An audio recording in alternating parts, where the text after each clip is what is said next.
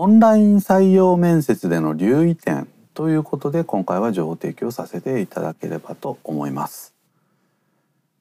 えー、昨今ですね、まあ、こういったテレワークの環境でございますので採用面接も普段と違ってですねオンラインでやるということも多いかと思いますけれどもあのオンラインでやる時と直接面談でやる時とですねやっぱりあの見えてるものっていうのが違いますのでね、えー、まあ、今回はそういったところの留意点ということで情報提供させていただければというふうに思います。まずあのオンラインコミュニケーションの特徴ということで、まあ、リアルのコミュニケーションとの違いという意味合いでですねご紹介をしていければと思うんですけれどもあのよくあるメラビアンの法則っていうのを例にとってですねご案内できればと思うんですがあのメラビアンの法則によるとですね、えー、ビジュアルボーカルバーバルですね視覚情報聴覚情報言語情報というのがそれぞれ、えーまあ55%、38%7% ということで、えー、リアルなあ面接ですとね、えー、視覚情報聴覚情報がほとんど、まあ、あの情報の中でですね大きな印象をま占めるというふうにこう言われているわけなんですね。なんですけどもなかなかこうオンラインですと視覚情報っていうのも案外リアルに比べると伝わってきにくいですよね。えー、例えば表情ですとか仕草ですとかね、えー、身だしなみですとかね大体まあ上半身ぐらいしかこう見えてませんしねですからまあこういったビジュアルの情報というのがリアルに比べると実は限られますよということなんですね。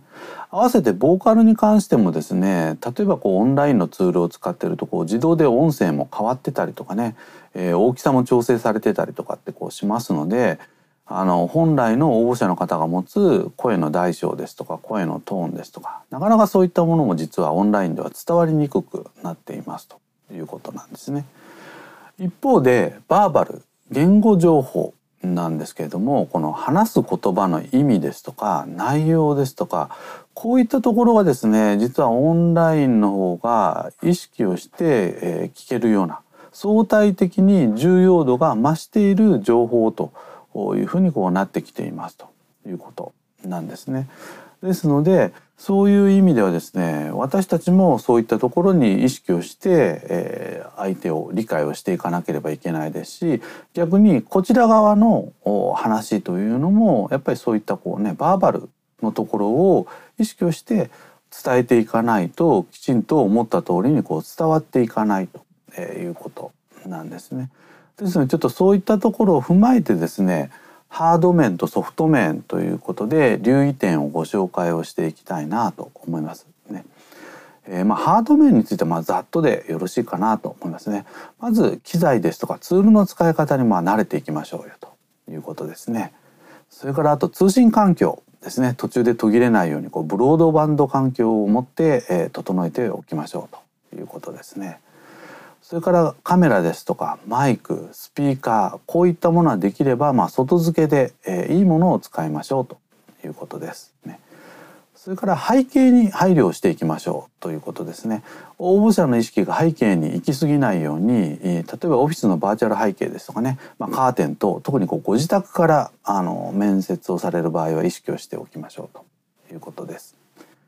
そしてカメラに関してなんですけども、えー、高さですねこれをぜひ意識をしておきましょうということですね。えー、パソコンのカメラを使う場合はですねついついこうこちらは意識はしてないんですけども上から目線にこうなりがちですので目線と同じぐらいになるようにですね、えー、カメラを置いて、えー、おきましょうということです。それからハード面最後なんですけどもライティングにぜひ気を配りましょうということですね。えー、顔が暗くならないようについつい顔が暗くなるとねあの印象も暗くなってしまいますので、えー、場合によってはですね専用のこうライティング機材と活用をしてくださいと。以上がまあハード面でね大きく6点ご紹介を差し上げました、ね、そして今度ソフト面なんですけれども4点ご紹介をしていきたいなと思いますね。まず1つ目、えー、質問に関してですけれども面接官の質問はですね一度に一つ投げかけるようにしていきましょうと。でこの質問もですね是非シンプルで分かりやすいものを準備をしておきましょうよというのがまず一つ目ですね。えー、2つも3つもあの質問されても応募者の方はやっぱり戸惑ってしまいますのでねあの1つずつということにしていきましょうということが1つ目です。それから2つ目、えー、面接官の反応リアクションについてはですねあのリアルなコミュニケーションよりも普段よりもですね是非大きくということを心がけていきましょうということですね。例えば笑顔ですとかうなずきですとかジェスチャーですとか多分いろ,、ね、あのいろんなあのリアクションもあるとは思うんですけれどもあの普段より大きくしないとですねなかなか画面の中では伝わりにくいので、えー、そんなところもぜひ意識をしてくださいということですね。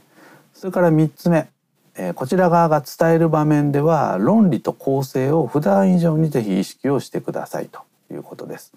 論理というのは話の筋道。構成というのはま組み立てですけれどもね。ですからやっぱり面談のシナリオをこう作っておくというのがおすすめかと思います。ね。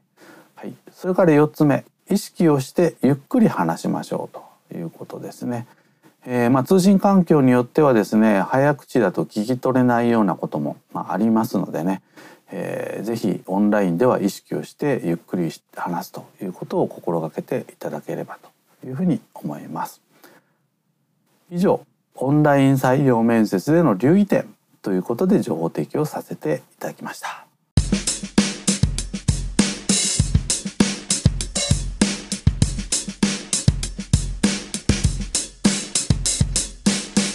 Oh, thank you.